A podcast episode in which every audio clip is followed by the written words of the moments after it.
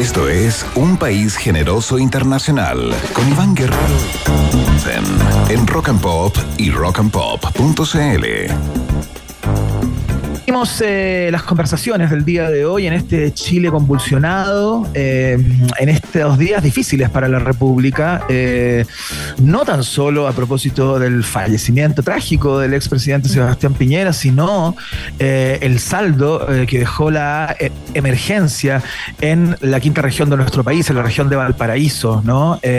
son más de un centenar los compatriotas que perdieron la vida en esa serie de incendios días hacia eh, con muchas personas damnificadas. Y en medio de todo esto hay una, hay una conversación que está encendida también em, a propósito de, em, de, la necesidad de que los integrantes de tanto la Cámara Baja como la Cámara Alta eh, vuelvan del receso legislativo para votar el proyecto, esta ley corta de incendios, ¿no? que se encuentra, entiendo, desde eh, septiembre en, su, en distintos trámites legislativos. Tenemos eh, una voz autorizada, por cierto, para conversar acerca de esto. Maca, ¿con quién estamos en el aire? Claro que sí, está ya al teléfono el ministro de Agricultura, Esteban Valenzuela, quien nos está acompañando a esta hora de la tarde. Se hizo un tiempito, él está trabajando ahí en terreno para conversar con nosotros. Eh, hola, ministro, ¿cómo está? ¿Aló, ministro? Yo lo escuché justo, pero justo, justo. Bueno, mientras tratamos de. Se escuchaba como el viento, ¿no? Sí, es que está ahí en, terreno. No, no, mira, vamos a tratar de buscarlo nuevamente, pero por mientras te puedo contar eh, que bueno, eh, como tú lo habíamos hablado, eh, a raíz de este mega incendio que se registró en Viña del Mar y Quilpué, surgió este cuestionamiento de proyecto de ley, el que tú mismo dices que a fines de septiembre ingresó al Congreso y aunque fue aprobada por la Comisión de Vivienda de la Cámara Baja, aún se mantiene en dicha instancia parlamentaria. Ya está al teléfono nuevamente el ministro Esteban Valenzuela. Escuchemos. Hola, ministro, ¿cómo está? Maca, ¿me escucha ahora? Ahí, perfecto, perfecto.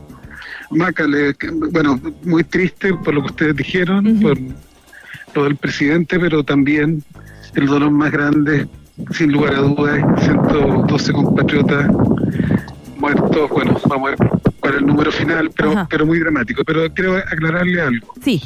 No es la ley corta, esta es la ley estructural que ah, nunca ha tenido, eh, claro, que, que, nunca ha tenido el país eh, después de la tragedia del 2017 hubo muchas comisiones investigadoras, informes de universidades, pero este gobierno ha tomado doblemente el toro por la asta. Por una parte duplicó el presupuesto de combate y prevención de incendios de la CONAF en dos años de gobierno, duplicado, mil, de 2.000 a 3.400 brigadistas, 53 naves promedio a 75, con los supertanques en diciembre, etcétera Y por eso llevamos eh, 30% menos de prestales y además un 85% menos de la afectación del año pasado y un 50% si uno lo mide en quinquenio. Es decir, en pocas palabras, el año pasado a esta fecha llevamos 400.000 hectáreas afectadas con un daño enorme a la agricultura también. Y este año llevamos 55.000 porque se ha logrado el 90% de los incendios, en cooperación además público-privada con la brigada del Estado, que es CONAF, también las Fuerzas Armadas, el rol que cumplen los bomberos, pero también con, los, con las brigadas de la Corma. Pero en paralelo, después de esperar los resultados de la comisión investigadora de la Cámara, ver cómo lo han hecho los países de la OCDE, el grupo de primera división, ¿no? ¿Qué es lo que hacen estructuralmente para evitar incendios? Mandamos una ley que tiene tres componentes muy simples de explicar si si, lo, si me escuchan, ¿no? El primero, los, corta, los, cortafuegos obligatorios, nada, de cuestiones voluntarias, obligatorios. Y ahí hay poder de, lo, de la CONAF eh, y también de los municipios de poder multar, porque sin, sin corresponsabilidad y deberes esto no funciona. Segundo, la famosa interfaz urbano-rural. Ahí, allí ha habido ideas de parlamentarios, propuestas, ¿no? Alejandro Navarro proponía 300 metros en todas partes, lo que, lo que especifican los expertos de CONAF, personas que llevan décadas en esto, es que depende de los territorios y las situaciones. Por eso se envían en septiembre todos los años los planes preventivos a los municipios y en algunos lugares serán franjas de 50 metros, en otros de 30 y puede haber áreas donde se pida una combinación, como se le hace a los tendidos eléctricos, que no pueden tener arbustos ni pasto más allá de 30 centímetros, 20 centímetros, y todo, todo, cortado debajo de las torres de tensión, de las líneas de mediana tensión también.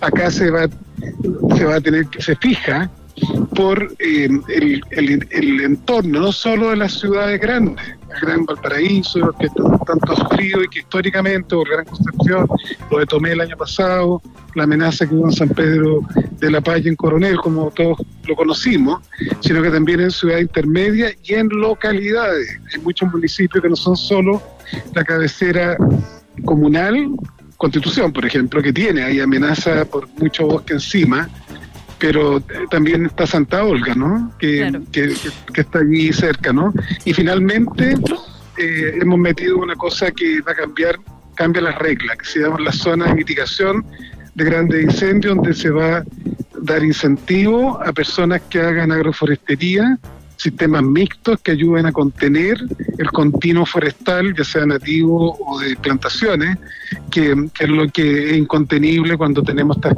esto que ha pasado en todas partes, de, mucha mortandad y daño a vivienda en Sydney, en Canadá, en, en Hawái estas tormentas de, fuego producto del cambio climático, eh, vientos sobre 60 kilómetros por hora, como lamentablemente se nos vienen este lunes y martes, va a ser muy peligroso la zona centro-sur.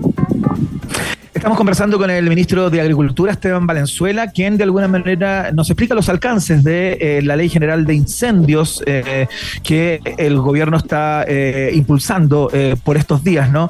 ministro, le quiero preguntar en particular por, por la segunda, por el segundo acápite de esta, de esta legislación, esta interfaz urbano del cual usted, esta interfaz que usted habla, ¿no? Entre zona rural y zona urbana. tengo dudas respecto a la de aquello, eh, tomando en cuenta que hemos visto que un gran inconveniente y un problema de la masificación y la amplificación muchas veces de estos incendios que corren muy rápido, tiene que ver justamente con la cercanía de zonas urbanas a eh, zonas de pastizales, si se puede decir, ¿no? Y eh, a quién se le aplica la obligatoriedad al dueño del terreno, porque se ha hablado mucho también de, de la construcción desbordada, digamos, por parte de inmobiliarias, qué sé yo, eh, en zonas donde efectivamente no es adecuado construir, ¿no? ¿Quiénes son las personas o las empresas que van a recibir esta obligatoriedad y cómo se, em, eh, se coteja el tema de que el dueño del terreno puede decir, el perro es mío? Claro.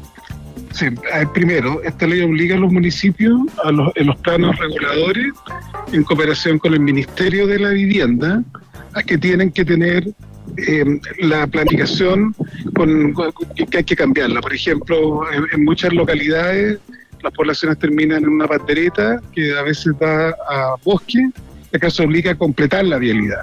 O sea, tiene que haber una, las calles, las avenidas que ayudan a la, también a, poder huir en casos de, de, incendio, también infraestructura verde que esté siempre en algunos viva para que existan áreas de esparcimiento, para a su vez que, sirvan como contención de incendios, los caminos cintura que se llaman, los parques estructurales, que, tienen que diferenciar la zona rural de la zona, de la zona urbana. De allí, en, esa, en, el cumplimiento de eso, los municipios tienen potestades, como hoy día lo hacen, las zonas consolidadas urbanas con los sitios ariazos. Usted sabe que los sitios ariazos, los municipios pueden ordenar que los limpien, que los cierren, que los mantengan eh, sin basura y, eso es parte de la legislación y la tradición y los municipios lo van a tener que eh, hacer. Y por otra parte, la CONAF, cuando pide este interfaz urbano-rural y el plan de manejo, bosque raleado, bosque limpio, eh, distanciamiento de, lo, de, la, de la zona urbana, y cuando presente sus planes y su acción, su programa, los particulares allí van a tener que mantenerlo limpio como se les pide a la eléctrica. Hubo un debate en la comisión con un sector de la oposición de centro derecha de que esto era expropiatorio y, se, y felizmente se impuso lo, obvio. ¿Cómo va a ser expropiatorio cuando existe regulación a la propiedad que está en zona de expansión urbana en todas partes del mundo y en Chile se hace. Cuando usted construye una casa, muchos uh reguladores le dicen no puede adosarse al vecino. Cuando están los tendidos eléctricos, se le dice a la eléctrica tiene que mantener esos terrenos, esa, esa, parte limpia. Obras públicas se obliga a la faja fiscal, también en los caminos en, el mismo sentido.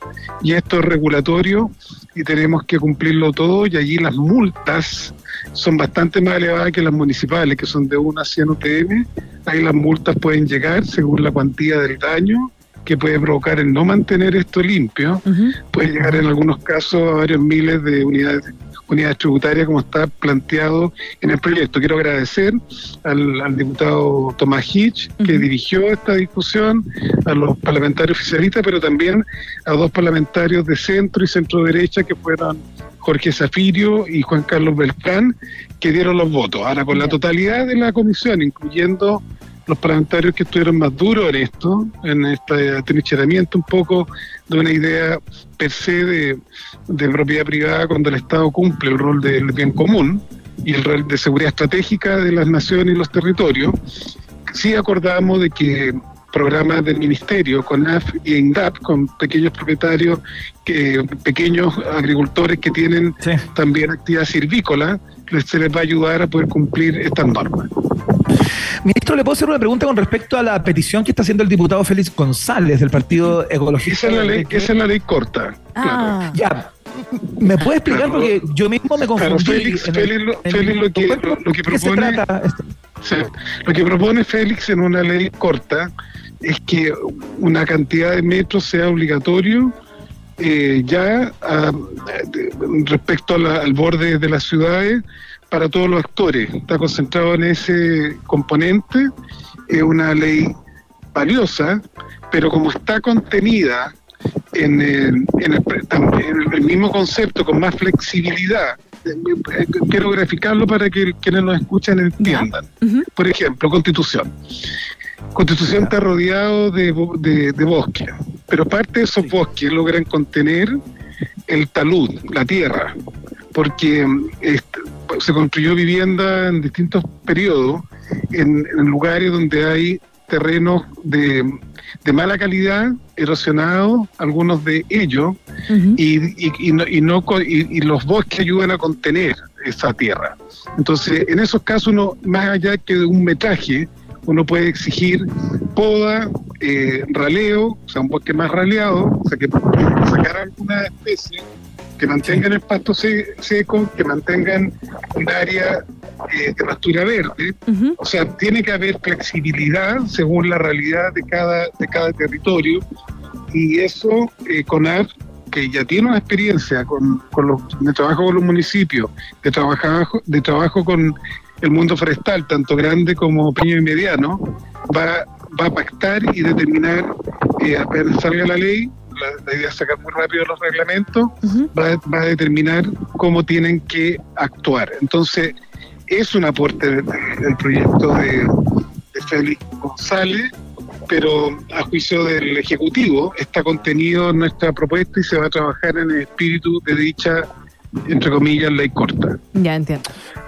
Perfecto, ministro. Una última pregunta. Sabemos que está en terreno en este momento en la quinta región, eh, fiscalizando, imagino yo, el trabajo eh, de los funcionarios de gobierno y colaborando eh, para mejorar el estado de cosas. ¿No? Cuénteme un poco cuál es justamente el estado de cosas en este momento, qué se está haciendo y particularmente qué se está haciendo el trabajo. Bueno, miren, primero, los, brigadistas, que, como les contaba, pusimos a 3.400, cuando no están combatiendo el fuego, están ayudando eh, a hacer cortafuego. Hay trabajo que, mañana vamos a realizar en la Ruta de la Madera, ahí cerca de Santa Juana, que fue tan golpeado, con 12 muertos el año pasado. Estuvimos hoy día con la alcaldesa Ana Albornoz, junto a la ministra Maísa Rojas. Eh, va a haber mayor limpieza de, de la faja fiscal eh, vimos en el caso de Maule buenas prácticas y, había mucho aporte también del gobierno regional. En Cardenal Caro vimos problemas, falta de, de, fiscal y, se está hablando con la autoridad. Tanto en Cardenal Caro como en Maule también aparece el tema de las eléctricas. Varios de los incendios que, que, hemos logrado contener, eh, en el caso de Maule, tuvieron origen en tendido eléctrico. Por ejemplo, yo estaba allá cuando se produjo un amago de incendio, estaba en, Talca, y fue postes de distribución de la de la CGE que se cayeron, ¿no? Entonces ahí hay un tema de, del llamado a la empresa eléctrica, porque si no pueden, recordemos que la ley, hay una ley eh, en la parte penal respecto a la provocación de incendio, entonces eh, tiene penas muy altas los que eh, lo generan intencionalmente, pero también a, a, los que actúan de manera dolosa, ¿no? Que, por irresponsabilidad provocan. Entonces hay un llamado a, mejorar. Los alcaldes, el alcalde de Navidad reclamó donde hubo un incendio grande, hay Navidad Matanza, eh, Blumel reclamó de que hay mucho tendido eléctrico que, están tocando la, rama de los árboles y lo mismo el alcalde Pichelemo que Ciruelo y Cahuil, por citar un ejemplo. Hay mucho eh, en, torno a un camino que las copas de los árboles se topan, está cableado eléctrico y según las normas eso no debe ser así. Entonces aquí el llamado eh, nunca, no, es tarde, todos a seguir trabajando, los municipios informando a la comunidad, nosotros hemos cerrado parques nacionales preventiva, preventivamente y reserva, hemos prohibido el ingreso con fósforo y, y, también encendedores a los parques nacionales, prohibición total de quema, y ahí hemos tenido lamentablemente algunos incendios producto de, quema irresponsable en, momentos de mucho viento.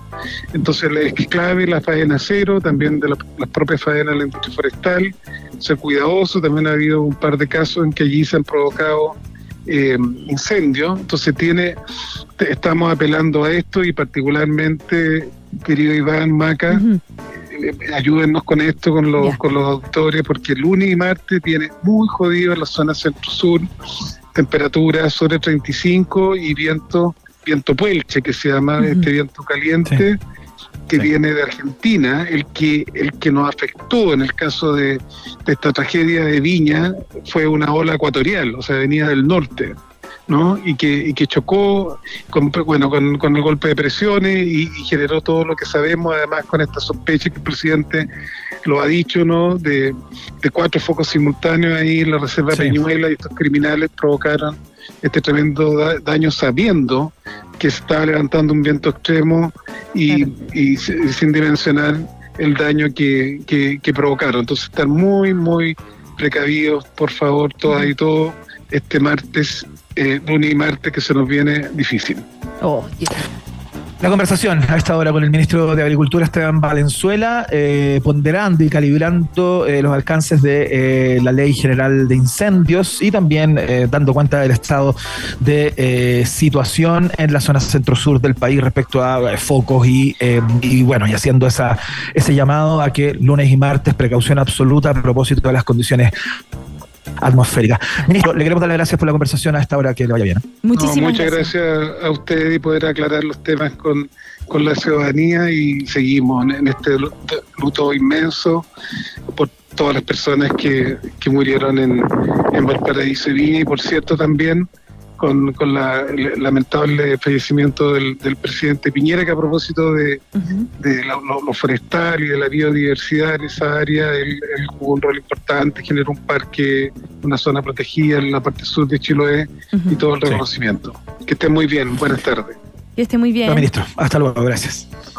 Ya, me quedó claro que son dos cosas diferentes, eh, la ley corta y la ley de incendios también. Bueno, hay que saber los detalles o no, así que vamos a estar bien pendientes de cómo va avanzando sobre todo y también cómo avanza la tarde. Vamos a la música, son las 6.20.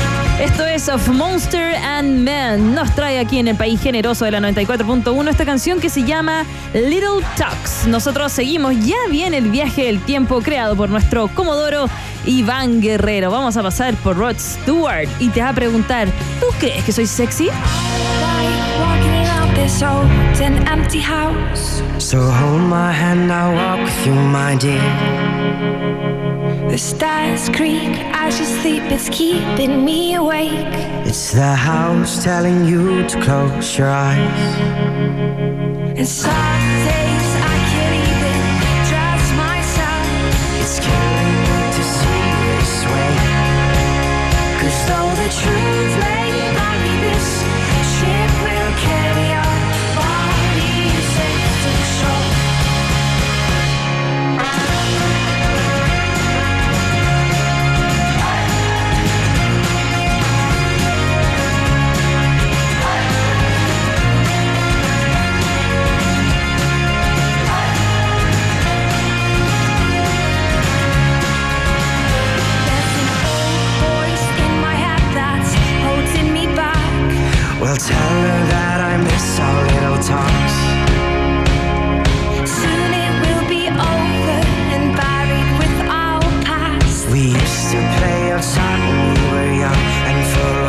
full of love. Some days I don't know if I am wrong or right.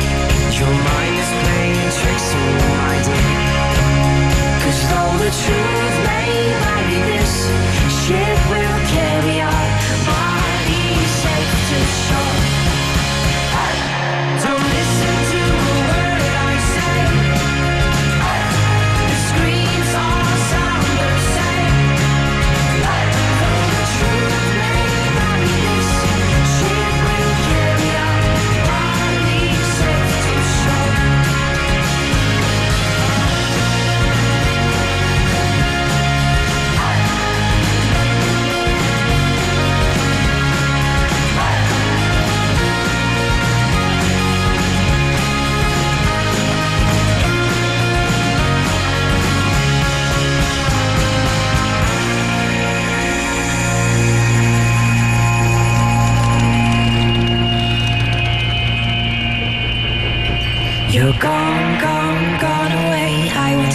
disappear. All that's left is a ghost of you. Now we're torn, torn, torn apart. There's nothing we can do. Just let me go, we'll meet again soon. Now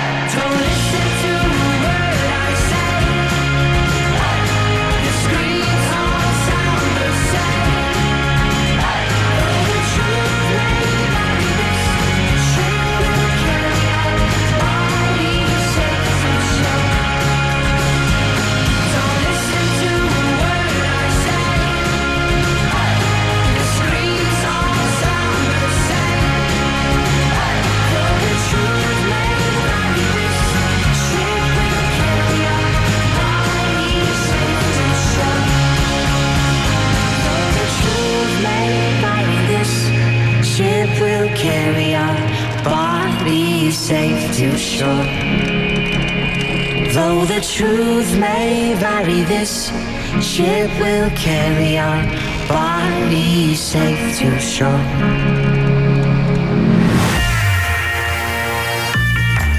Nos separamos por un instante y al regreso, Iván Gómez Bolaños Guerrero y Maca Gabriela Mistral Hansen siguen confundiéndote en Un País Generoso Internacional de Rock and Pop temperatura. Rock. Temperatura. Pop. Temperatura. Rock and Pop. En Pucón. 17 grados. Y en Santiago. 31 grados. Rock, rock, rock and Pop. Música 24-7. En la app Rock and Pop Radio encuentras la música, los programas, los concursos y todos los contenidos generosos de Rock and Pop. Desde un solo lugar, escucha la radio en vivo y los capítulos de Un País Generoso Internacional con Iván Guerrero y Maca Hansen. Los porqué de la música, el podcast sobre sonidos, emociones y ciencia con el divulgador científico Gabriel León. Y el oficial, Inside, de raras tocatas pencas, con la historia particular de las canciones que nacieron en el estudio de la 94.1. Rock and Pop Radio. Rock and Pop Radio. Descarga la App Store y Google Play. Rock and Pop 94.1. Conectados con la música 24-7. Iván Jalapeño Guerrero y Maca Cacho de Cabra Hansen siguen poniéndole mucho chile a esta ensalada llamada Un País Generoso Internacional, que sigue picando dos veces en Rock and Pop. Y así viene, por supuesto, el viaje en el tiempo y vamos a hablar de este personaje que está cantando. Ya lo va a hacer Siggy Pop con Last for Life en Rock and Pop.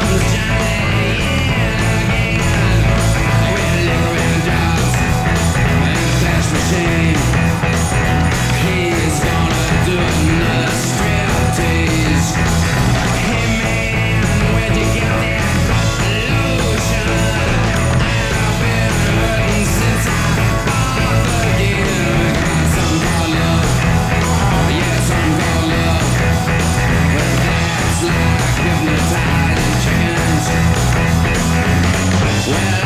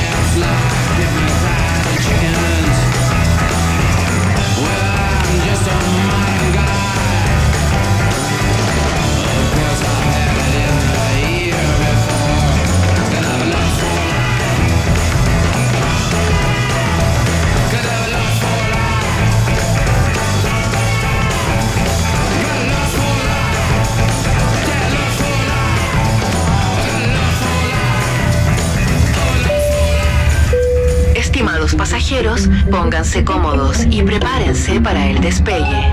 Llegó el momento de subirte al DeLorean de la 94.1 y viajar por la historia de nuestra cultura pop. Es el viaje en el tiempo en un país generoso de la rock and pop. Primera estación. Muy bien, muy bien, bienvenidos y bienvenidas a este viaje en el tiempo eh, que hacemos con mucha expectativa, ilusión el día de hoy, ¿no? Eh, oh, sí, después de harto tiempo. ¿Cierto? Vamos a partir acá, el 7 de febrero del año 1979, porque un día como hoy de aquel año, esta canción llamada Do You Think I'm Sexy de Rod Stewart llegó al número uno del Billboard. Uh.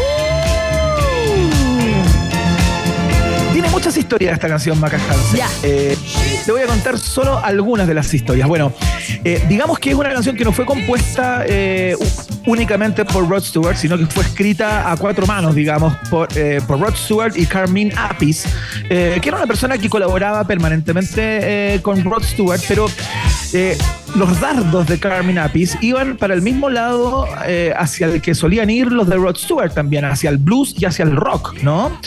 Pero ocurre que en el año 1978, eh, digo el 78 porque ese año esta canción estuvo incluida en el noveno álbum de estudio Blondes Have More Fun de Rod Stewart, eh, todo, absolutamente todo el universo era música disco.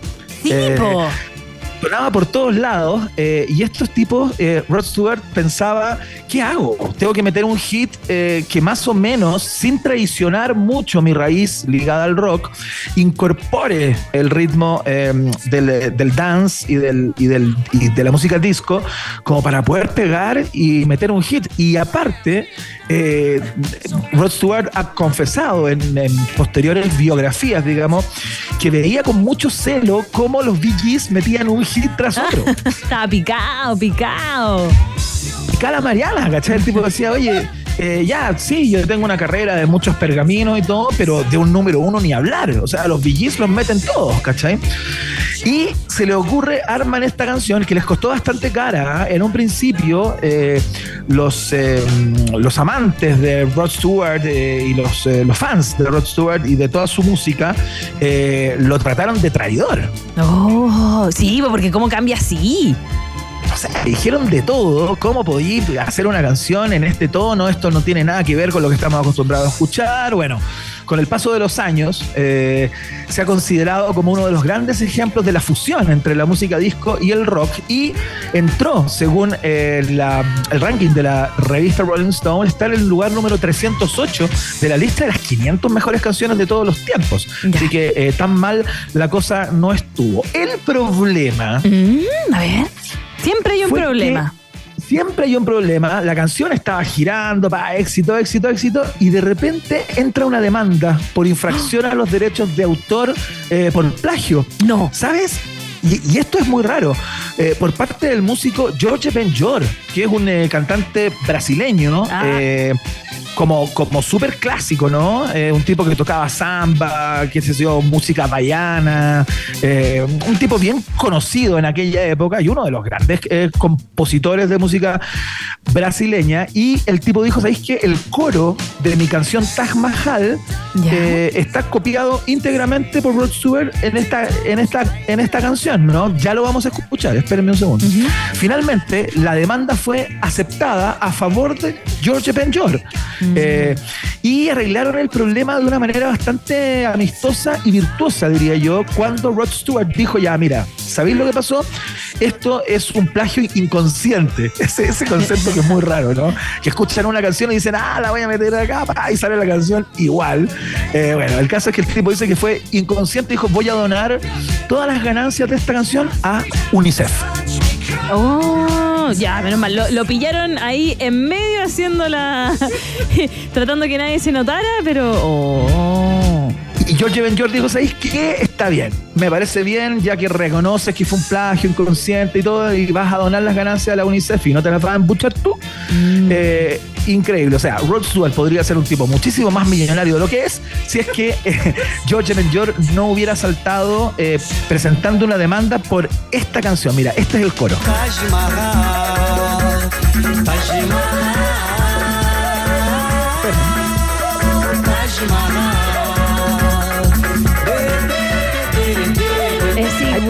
Es la misma cuestión. Dios. Do you think I'm sexy? Sí, es la misma cuestión. ¿qué es lo que dijo Rod Stewart? Eh, para, luego que ya esto se hizo público y mucho tiempo después, ¿no? El tipo confesó que ocho meses antes de grabar el disco Blondes Have More Fun, donde viene la canción Do You Think I'm Sexy, asistió al carnaval de Río, en Brasil. Mm, Porque era bueno para la fiesta y le gustaba a, mi amigo Stuart en aquellos años. Eh, y y ahí el tipo confiesa que tuvo contacto con la canción de George Ben George, que en ese momento estaba muy de, moda, ¿no? Y era uno de los temas que bailaban como el zambódromo y todo el rollo. Bueno, esa es la historia. Do You Think I'm Sexy? Un día como hoy ocupó el primer lugar del Billboard en eh, los Estados Unidos. La pregunta es, la pregunta es, Iván, perdona. ¿Te sientes sexy? ¿Tú crees que eres sexy? Ajá, se lo preguntamos a nuestros auditores. Ah. Absolutamente no. Vamos a la siguiente estación. Próxima estación. Es muy probable que las personas que estén escuchando en este momento, querida Maca Hansen, no conozcan esta canción, porque no vamos a hablar de canciones conocidas, ni eh, incluso de bandas conocidas, fíjate, pero vamos a hablar de un disco que con el paso del tiempo, y no tanto tiempo, se convirtió en, em, digamos, la mecha que encendió el movimiento punk, que luego haría hiper célebre a bandas como los Sex Pistols y tantas otras, ¿no? Hay muchos que sostienen que sin el disco Raw Power de Iggy Pop and the Stooges, eh, hubiera sido imposible que el movimiento punk se desarrollara. De hecho, eh, este es el tercer álbum de la banda eh, de Iggy Pop, los Stooges, y se le llama como un disco de proto-punk. Oh. se le denomina así porque es un disco que se adelanta de alguna manera a el surgimiento del mo movimiento punk y en 1973 con la producción de David Bowie eh, de alguna manera remece al mundo del rock de aquellos años y, crea eh, sin querer queriendo, digamos, un género nuevo que en ese, que en ese minuto no existía. Mm, Proto-punk. El poto en el punk. El proto-punk, mira, eh, como les contaba, Raw Power es el tercer álbum de esta banda, eh, The Stooges, eh, que tenía como vocalista y como principal performer al señor Iggy Pop. Eh, y sabéis que fue súper ignorado cuando apareció en 1973. y la banda se separó un año después de que este disco saliera, ¿cachai? pero hubo un pequeño grupo de fanáticos entre los que se encontraban muchos jóvenes músicos de aquella época eh, que lo valoraron y dijeron, aquí hay algo, eh, hay un germen de algo que no habíamos escuchado antes, que, no, que se parece al rock, pero no es precisamente rock. Mira, te voy a contar la historia de esto. Los Stooges se formaron en Detroit, Michigan, a finales de los años 60, ¿cachai? Sus primeros dos álbumes, llamados The Stooges del 69 y Fan House del año 1970, fueron un fracaso comercial. Y la banda se separó eh, antes de hacer este disco del cual estamos hablando hoy. Que se separaron, el cantante Iggy Pop fue contratado individualmente, él solo, eh, por una agencia eh, comercial llamada Main Man Management. ¿Ya? Ya, te sigo, te sigo. Y también contaba en su catálogo con David Bowie. Oh. Bueno, Dave Alexander, que era el bajista de la banda, luchaba contra el alcoholismo y Iggy Pop estaba pinchándose heroína eh, cada vez más. Eh, iba para arriba con su oh. adicción y a pesar de todo eso, Iggy Pop estaba decidido a reformar y a rearticular a la banda, ¿no? Eh, que fue tanto que el propio Iggy Pop fue el que produjo y mezcló este álbum con sus propias manos, ¿cachai? Y hay una anécdota vinculada con eso, porque eh, fue tanta su, su, sus ganas de que esto funcionara que el tipo eh, en, el disco mezcló casi todos los instrumentos en un solo canal y las voces en otro.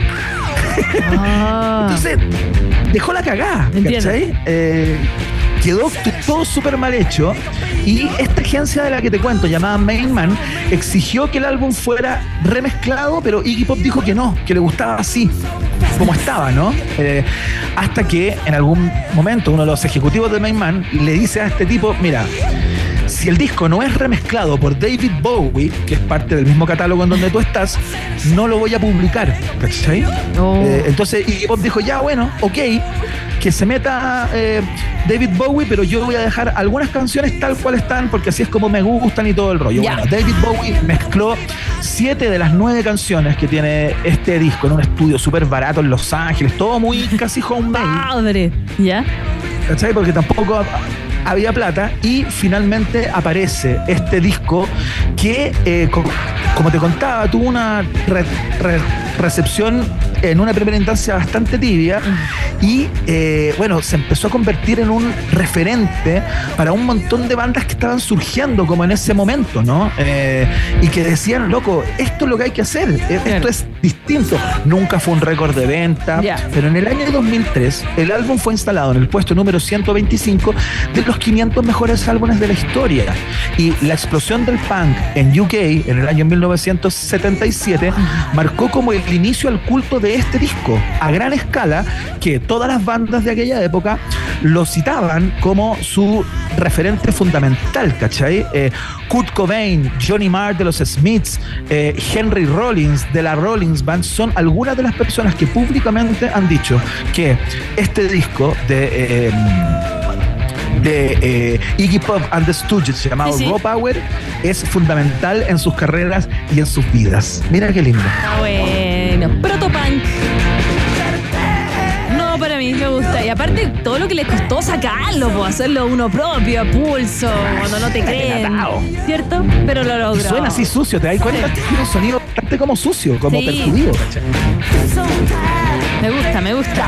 Y me asusta.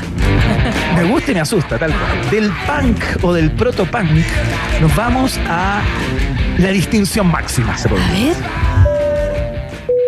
Próxima estación. Maca Hansen. Ay, yo nunca he ido a New York. ¿Ha ido a New York, No, DJ Cuando vayáis, lo primero que, que suena, bueno, es muy probable que en tu cabeza suene primero Empire State of Mind, pero eh, esta canción suena por todos lados, fíjate. Porque un 7 de febrero del año 1985 la canción New York, New York es declarada como himno oficial de esa ciudad. Ah. Oye, Iván. ¿eh, ¿Es verdad lo que dicen? Que cuando tú visitas la ciudad en pareja, eh, es muy probable que esa pareja se termine. Dicen bueno, que hay como... sí, sí. Es mito. Lo mismo pasa con. Bueno, yo la visité en pareja y aquí está todavía. ¡Ah! Estoy todavía mamita. Saludos, Ángela. Oye, esta historia es muy graciosa porque eh, fue un alcalde eh, de la ciudad llamado Ed Koch quien en el año 1985 decretó así, en una declaración, ¿ah? no hay un papel escrito ni hay ah. nada que certifique eh, que eso ocurrió, eh, digamos, eh, pero Ed Koch está el registro cuando en una alocución pública el tipo dijo, declaro New York, New York como la canción oficial, el himno de esta, de esta ciudad, ¿no? el tipo quiso conseguir los apoyos en el Parlamento para que esto se hiciera de manera oficial, pero pero no se aprobó esa ley en el Congreso de aquellos años. Y te quiero contar un poquito la historia, porque este, esta canción llamada Theme from New York, New York, tema de New York, New York, eh, se hizo con el objetivo de ser parte de la banda sonora para una película de Martin Scorsese llamada New York, New York, ah. del año 1977. Pero eh, si bien fue incorporada en esa película, pero interpretada por Liza Minnelli, Eh, bueno, terminó siendo muchísimo más que eso a propósito de la interpretación que estamos escuchando, eh, ¿no? Eh, del señor Frank Sinatra, que la hizo absolutamente célebre y le dio una estatura imposible de desconocer, ¿no?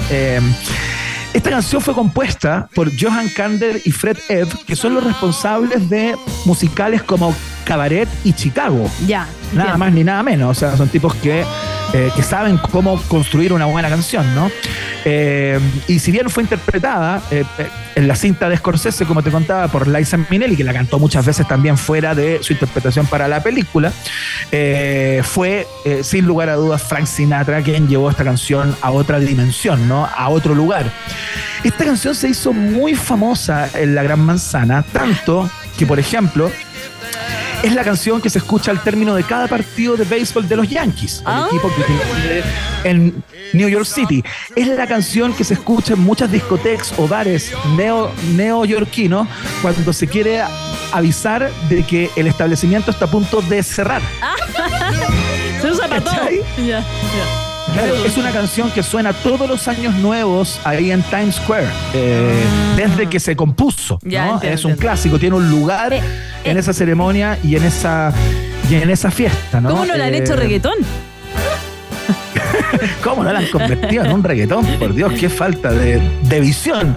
Bueno, el caso es que eh, esta canción también cumple un rol súper súper importante en la década de los 70 y tempranos 80, cuando en New York se lidiaba con tasas elevadísimas de crimen eh, y problemas e, económicos muy importantes, muchos homeless y todo. Esta canción, de alguna manera, eh, que con este carácter como triunfante que tiene, ¿no? Levantaba los ánimos justamente mm.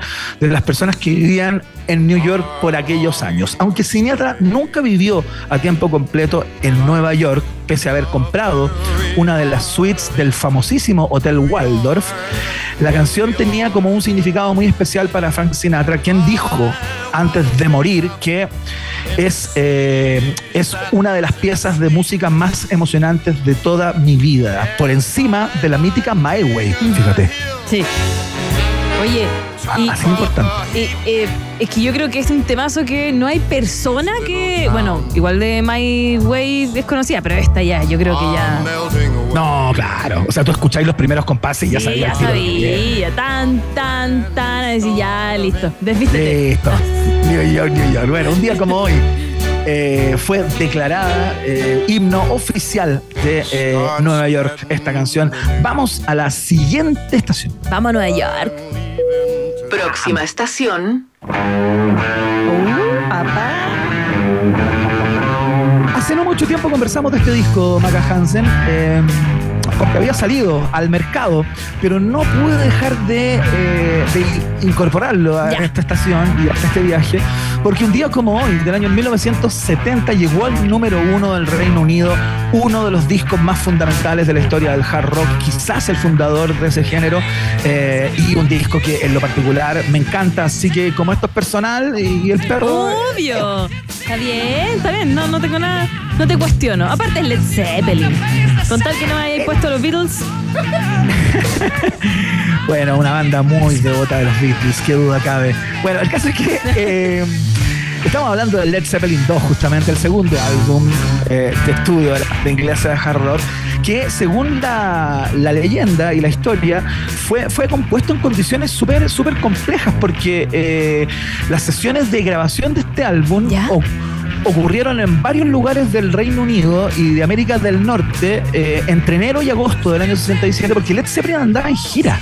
Mm estaban repletos de viajes tocando de lugar en lugar y este disco se compuso entre las piezas de hotel, entre los, traslados en taxi, en van, eh, lo que le da un valor único. Tengo la impresión de no encuentro una pieza de rock tan sólida eh, como este disco, ¿no? Eh, en donde se instalaron los riffs de guitarra definitivos y fundamentales de, de, Jimmy Page, que fue el productor, como lo fue de muchos discos de la banda, de este, el Let's Zeppelin 2 también, ¿no? Eh, mira, hay una cuña de Plant que da cuenta de eso.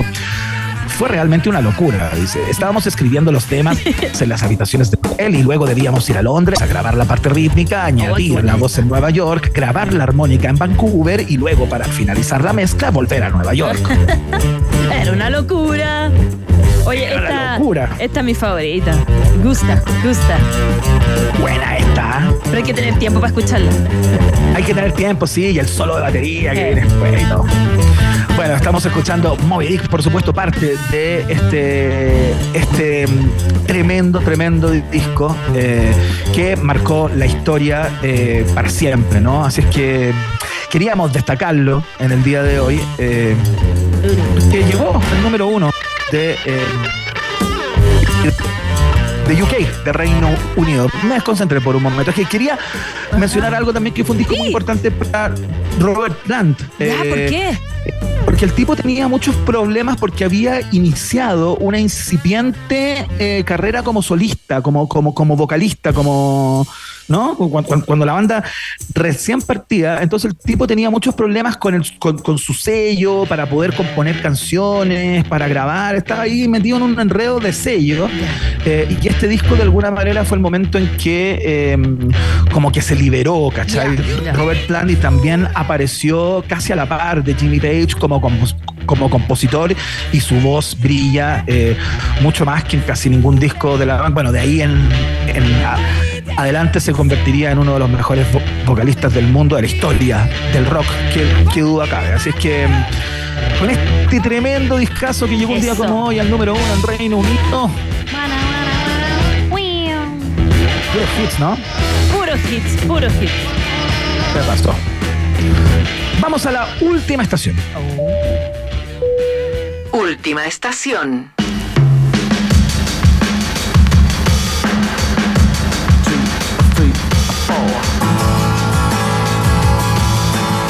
Vamos a terminar con un poco de, pop más cercano en el tiempo, ¿no? Porque el 7 de febrero del año 2000 sale el single eh, Go Let It Out de la banda británica Oasis, ¿no? Eh, y tiene, como todas las cosas ligadas al, eh, al mundo de Oasis, muchas lecturas y varias anécdotas ligadas a ello, pero por de pronto tiene una mirada muy crítica por parte de los propios integrantes de Oasis a a lo que estaba pasando con la banda en ese minuto eh, al disco en el cual fue incluida este, en el cual fue incluido este tema y a este tema en particular. No le gustaba para nada, fíjate. No. No. Perdón, me distraje con lo que estaba pasando atrás tuyo. Sí, tenía muchos inconvenientes acá, mucha complejidad porque entró gente. empezaron A, hurgar mis cosas. Ya, pero es parte de la radio en vivo y de la familia. Ya, ya. Pero sigamos con Oasis, que si hay que hablar de familia, hablamos de ellos. Sí, claro, hablando de, familia con problemas. Bueno, es el primer sencillo del cuarto álbum de estudio de esta banda. Eh, que se llama, eh, digamos, el álbum donde se incorporó se llama Standing on the Shoulders of Giants.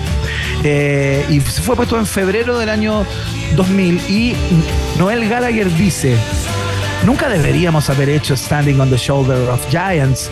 Yo había llegado al final, en este momento no tenía razón ni deseo alguno de hacer música. No tenía motivación, habíamos vendido todos esos putos discos y no parecía que eso tuviera sentido. Seguí adelante y lo hice, aún no teniendo inspiración y no podía encontrar inspiración en ninguna parte. Solo hice canciones por hacer un álbum. Necesitábamos una razón para salir de gira, pero en ese momento no pensaba así. Todos pensábamos que la canción Go Let It Out era buena. Hoy considero que es una gran mierda. Ahí está, palabras de Noel Gallagher. Puta la wea. Ay, pucha, oh, no, no.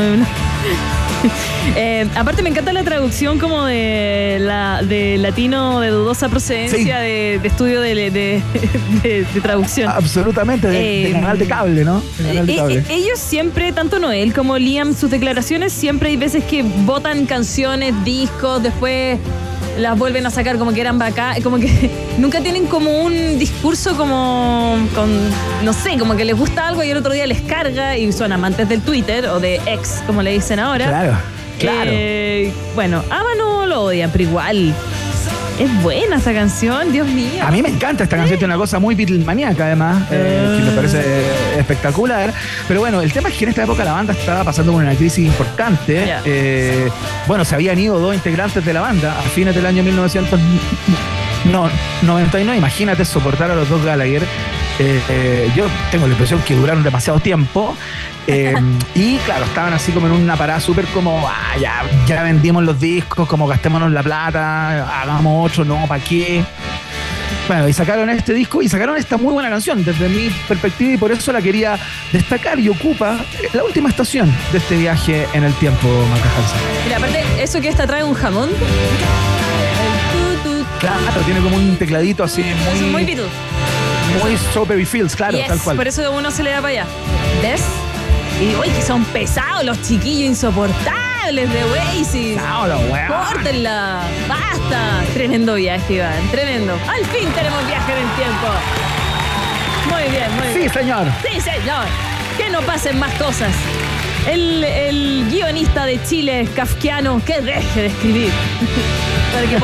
para, que, hagamos un programa. Ya. Basta de perversión. No queremos que Lars von Trier siga escribiendo a Chile. Ya. Ya, vamos a los resultados parciales de la pregunta del día. Vamos.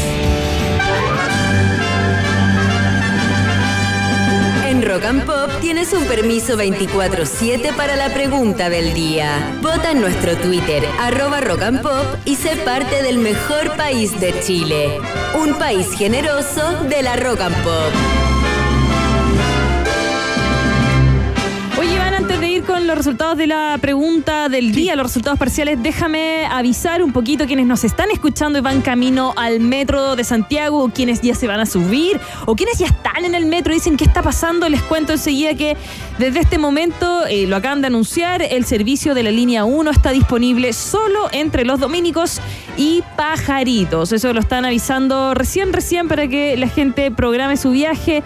Yo sé que es día miércoles, pucha, justo ahí a las 7.53 pasa esto. La combinación con San Pablo en la línea 5 está suspendida hasta el momento. Eso están eh, contando. El servicio no se encuentra disponible en Estación Neptuno y San Pablo también de la línea 1, para que sepan todos los auditores, ratitas y roedores eh, de la 94.1. Ya. Dicho esto, vamos a los resultados de la pregunta, Po. Ya, pues cuéntame. ¿Qué pasó? Eh, voy. ya voy. Voy. Es que justo estaba en el Twitter de Metro para poder contarte eso. Ya. Anatel anunció la suspensión del evento solidario en ayuda a los damnificados por los incendios. Chile, un solo corazón. A través eh, de un comunicado explicaron que a raíz de la muerte del expresidente eh, Sebastián Piñera y el duelo nacional se hacía imposible realizarlo, la verdad. Bueno, ¿a ti qué te parece esta decisión? Le preguntamos a todos los auditores de la 94.1 y también a quienes nos leen y nos escuchan por las diferentes redes sociales y plataformas. Ya. Eh, con un 8% quedó la, la, que opinaba Iván y que dijo hay que depositar. La alternativa D con un 8% a depositar en la cuenta. Luego le sigue con un 11,1% eh, la alternativa que dice se entienden las razones. Dedito para arriba, mira tú. Y se está ahí peleando, peleando la, la ganadora. Pero vamos a hablar del segundo lugar que quedó con un 39,9%. El que dice se necesita ayuda. Así que me parece muy mala esta decisión. En la pelea con la alternativa ganadora, que dice que no ven la conexión entre el duelo y realizar eh, el evento. Como que no, no había ni pito flauta, como diría mi madre. Como que había que hacerlo sí o sí. Ya, también peleadas las alternativas, sobre todo la B y la C. Voten usando el hashtag Un País Generoso a través de nuestra cuenta de Twitter, arroba rock and pop. Porque esto fue Vox Populi, Vox Day. Si tú tienes preguntas, nosotros tenemos respuestas. Esto fue la pregunta del día en un país generoso. Ya, estamos cerrando el boliche por hoy, querida Maca Hansen, sin antes agradecer a DJ Emi, que estuvo en los controles espléndidos ahí un ratito, también lo hizo eh, el DJ eh, en práctica, ¿no? Nuestro querido amigo DJ Lady Gaga. Bien, se acordó. Hay que cambiarle el nombre. ¿Qué otro puede ser? DJ Tallarín, es muy flaco. A ver, ¿qué dice acá? Estoy pensando tantas cosas que no puedo decir, pero bueno, lo vamos a dejar ahí. Eh, ah, DJ Sky, le dicen DJ Sky. Ah, ¿y por qué Sky? Sky. Ah, tu apellido Sky. ¡Ay, qué buen apellido! Es como, de, es como de Alejandro Cielo. Sí, Alejandro Cielo, pero en eh, Alejandro Sky. Oye, pero DJ Cielo. DJ, DJ Cielo. Perdón, perdón que ponga. Es que es muy importante ponerle